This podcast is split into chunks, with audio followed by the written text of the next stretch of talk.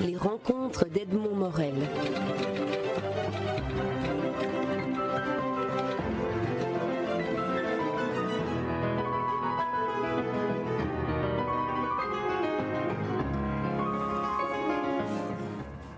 Pierre Mertens, la dernière fois que nous nous sommes rencontrés, vous m'avez invité à relire L'ami de mon ami, qui est une nouvelle parue dans le volume Terreur. Et euh, après cette lecture qui m'a touché beaucoup plus que, que je ne m'y attendais, euh, non pas par le sujet, mais par euh, les dimensions vers lesquelles cette nouvelle-là ouvrait la, réflexion et, et, le sentiment, je me suis dit que j'allais aujourd'hui vous interroger sur les nouvelles par rapport au roman de manière euh, générique avant d'entrer dans le, dans le vif de l'ami de mon ami. Alors, des nouvelles, vous avez publié plusieurs recueils, Le niveau de la mer, Nécrologie, Ombre au tableau, Terreur, Les chutes centrales et Les phoques de San Francisco, ce dernier ayant eu pas moins que le prix de la nouvelle de l'Académie française en 1991.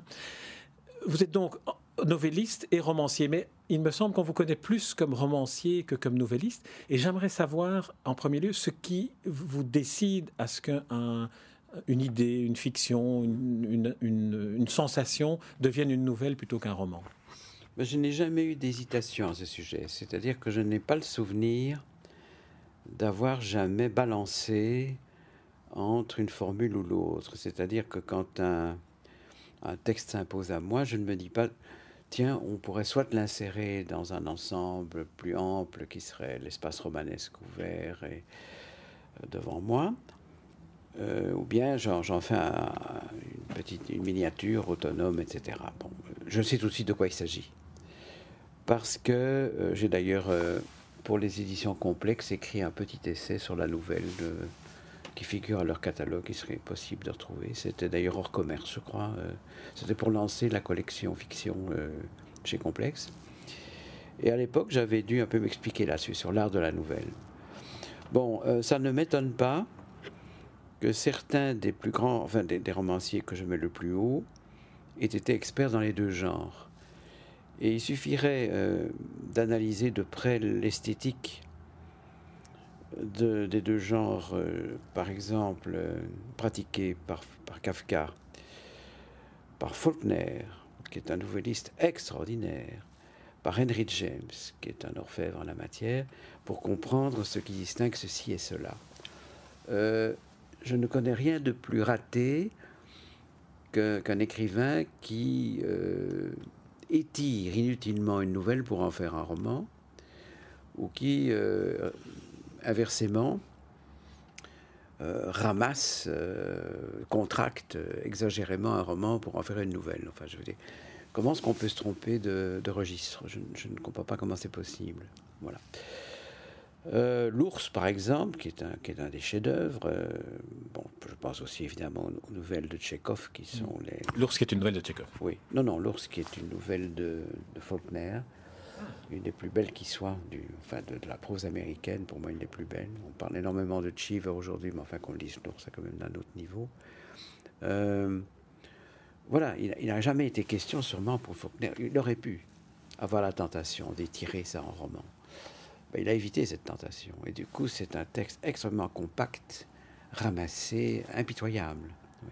Une rose pour Émilie, par exemple, qui aurait pu, imaginons-le, euh, figurer comme une espèce de d'incidente dans un roman, eh bien non. Euh, une rose pour Émilie ne doit sa force dramatique, ne doit sa, son côté implacable qu'au fait que c'est une nouvelle et que euh, ce n'est que cela, entre guillemets.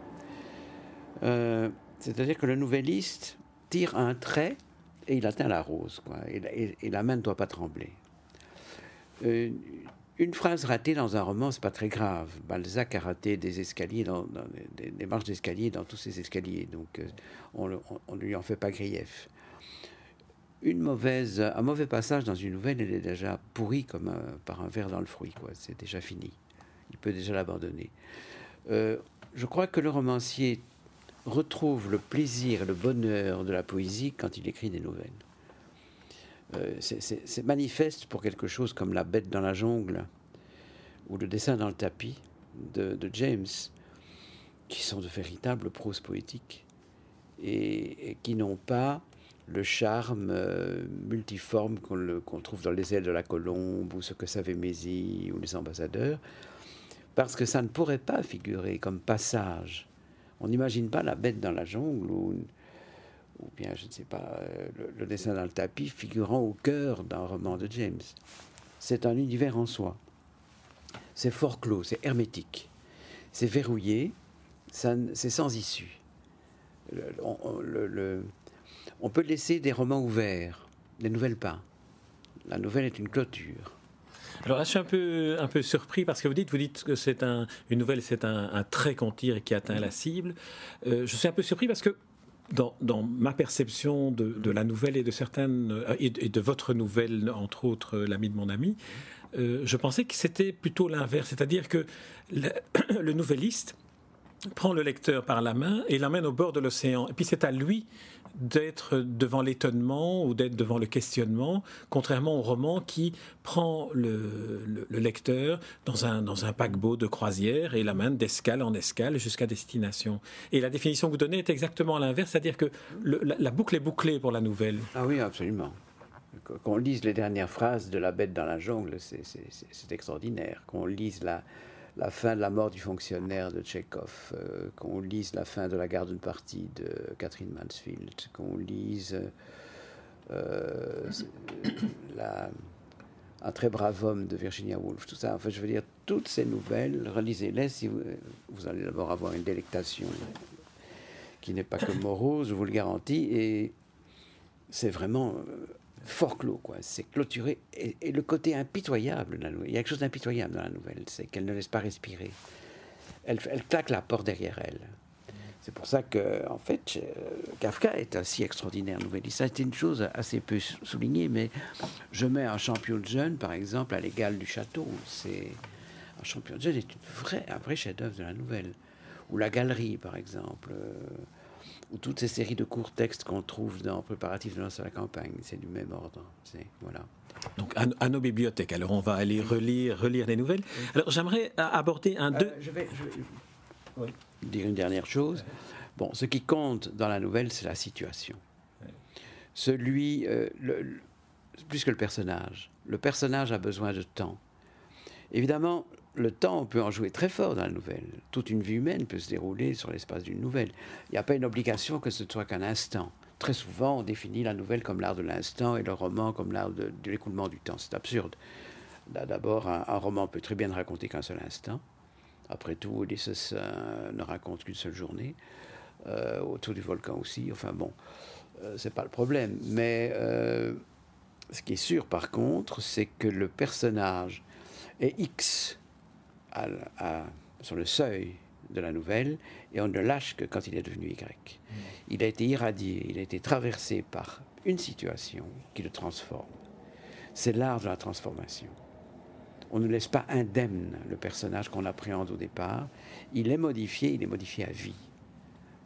Et c'est ce passage que, que, traduit la nouvelle. L'art de la nouvelle est l'art du passage enfin, il nous met en présence de l'énigme d'une métamorphose, d'une transformation profonde, mais qui peut se passer en un clin d'œil comme sur un, millier d'années. On, dit en général, quand on essaie de définir une nouvelle, qu'elle se constitue de certains éléments, un nombre réduit de personnages, un espace et un temps clos, et alors une chute. On peut imaginer une nouvelle avec toute une armée. Euh, on peut imaginer une nouvelle se déroulant sur mille ans. Il n'y a pas de règle ou bien le plus simple, avec un seul personnage qui ne vit qu'une heure de sa vie. Évidemment, c'est le plus commun, c'est le plus fréquent. Mm. Mais ce n'est pas une règle absolue. Euh, il y a cette nouvelle que j'adore, euh, des je, je, rêve de faire un jour une anthologie personnelle de, de l'art de, de l'art de la nouvelle.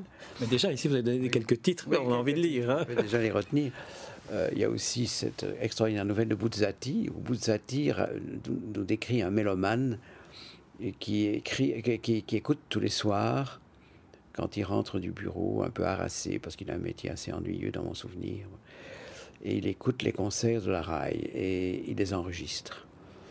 Et il a un seul souci, c'est que sa petite amie, qui n'est pas très mélomane et qui malheureusement a des talons aiguilles, euh, marche tout le temps pendant le concert. Et alors, chaque fois qu'il réécoute un concert, il entend le clic-clac insupportables des talons aiguilles de sa compagne.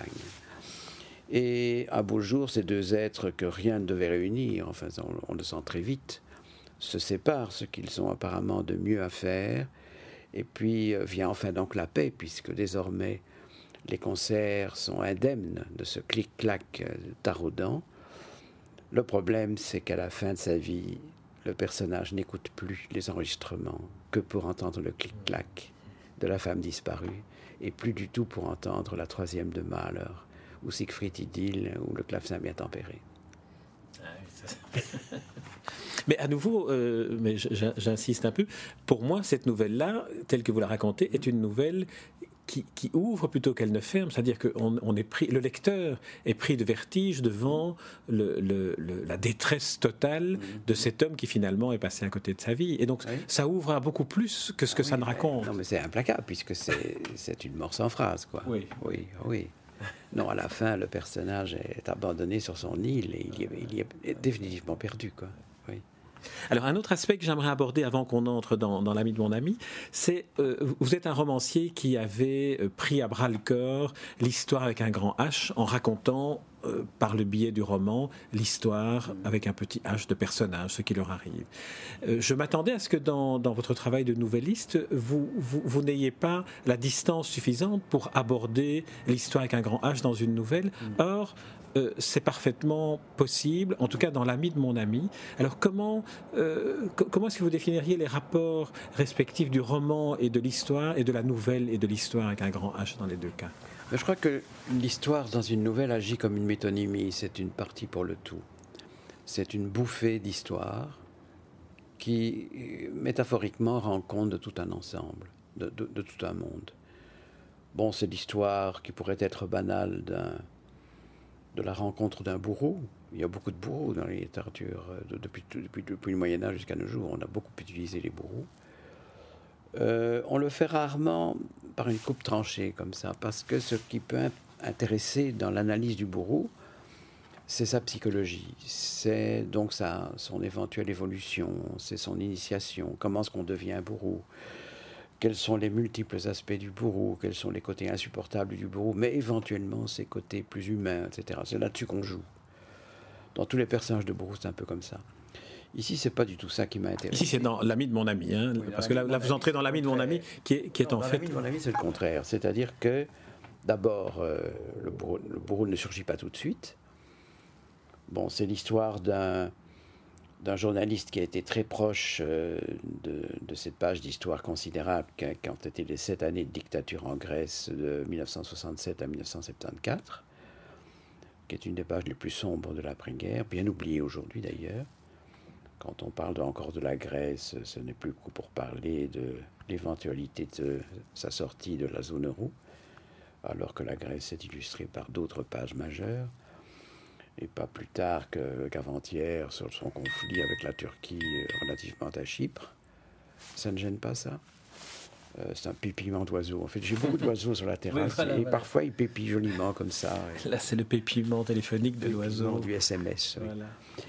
Euh, et donc, ce vous parliez de la Grèce. Vous parliez de la Grèce. Il s'est intéressé à la situation en Grèce et il l'a emblématiquement condensé en un personnage héroïque qui s'appelle Papa Diamantis, et qui aurait été un des, grands résistants à, la dictature. Bon, c'est un personnage imaginaire, mais qui emprunte certains traits à, deux ou trois personnages bien réels que j'ai, que j'ai eu le loisir de, de rencontrer pendant ces années-là, puisque j'ai dû aller en Grèce en sept ans une quinzaine de fois pour suivre des procès, pour visiter des détenus en prison, pour rencontrer des gens qui avaient été torturés par la sûreté, etc. Donc pendant la dictature Pendant la dictature, oui. Jusqu'à... Et le livre est sorti, en, la nouvelle est publiée en 84, hein? Oui, voilà. Voilà, exactement. Je, raconterai d'ailleurs dans quelles conditions, parce que ça, peut être intéressant. Tout à fait. Oui, euh, et donc... Euh, il, le retrouve sur une île qui n'est pas n'importe quelle île, qui est l'île de Skiros, qui est une des plus belles îles des, des Sporades, célèbre aussi parce que le poète, le, considérable poète anglais Rupert Brooke y est mort pendant la Première Guerre mondiale et qu'il a sa stèle là. Et à titre personnel, je peux dire que j'y ai passé trois étés avec le plus grand romancier grec du XXe siècle, qui est Stratis Circas, l'auteur de Cité à la dérive, qui est, un livre qui compte parmi les 10 ou 15 plus grands romans euh, du XXe, quoi. Bien que peu le sachent, enfin, je ne sais pas pourquoi c'est comme ça. On, célèbre très fort le Quatuor d'Alexandrie de Laurence Durel. je crois qu'il suffit, de lire Cité à la dérive pour se rendre compte que c'est bien plus grand encore. bien que encastré dans le même, c'est pour ça que j'y pense, dans le même substrat euh, géopolitique, avec les mêmes villes, les mêmes situations euh, historiques.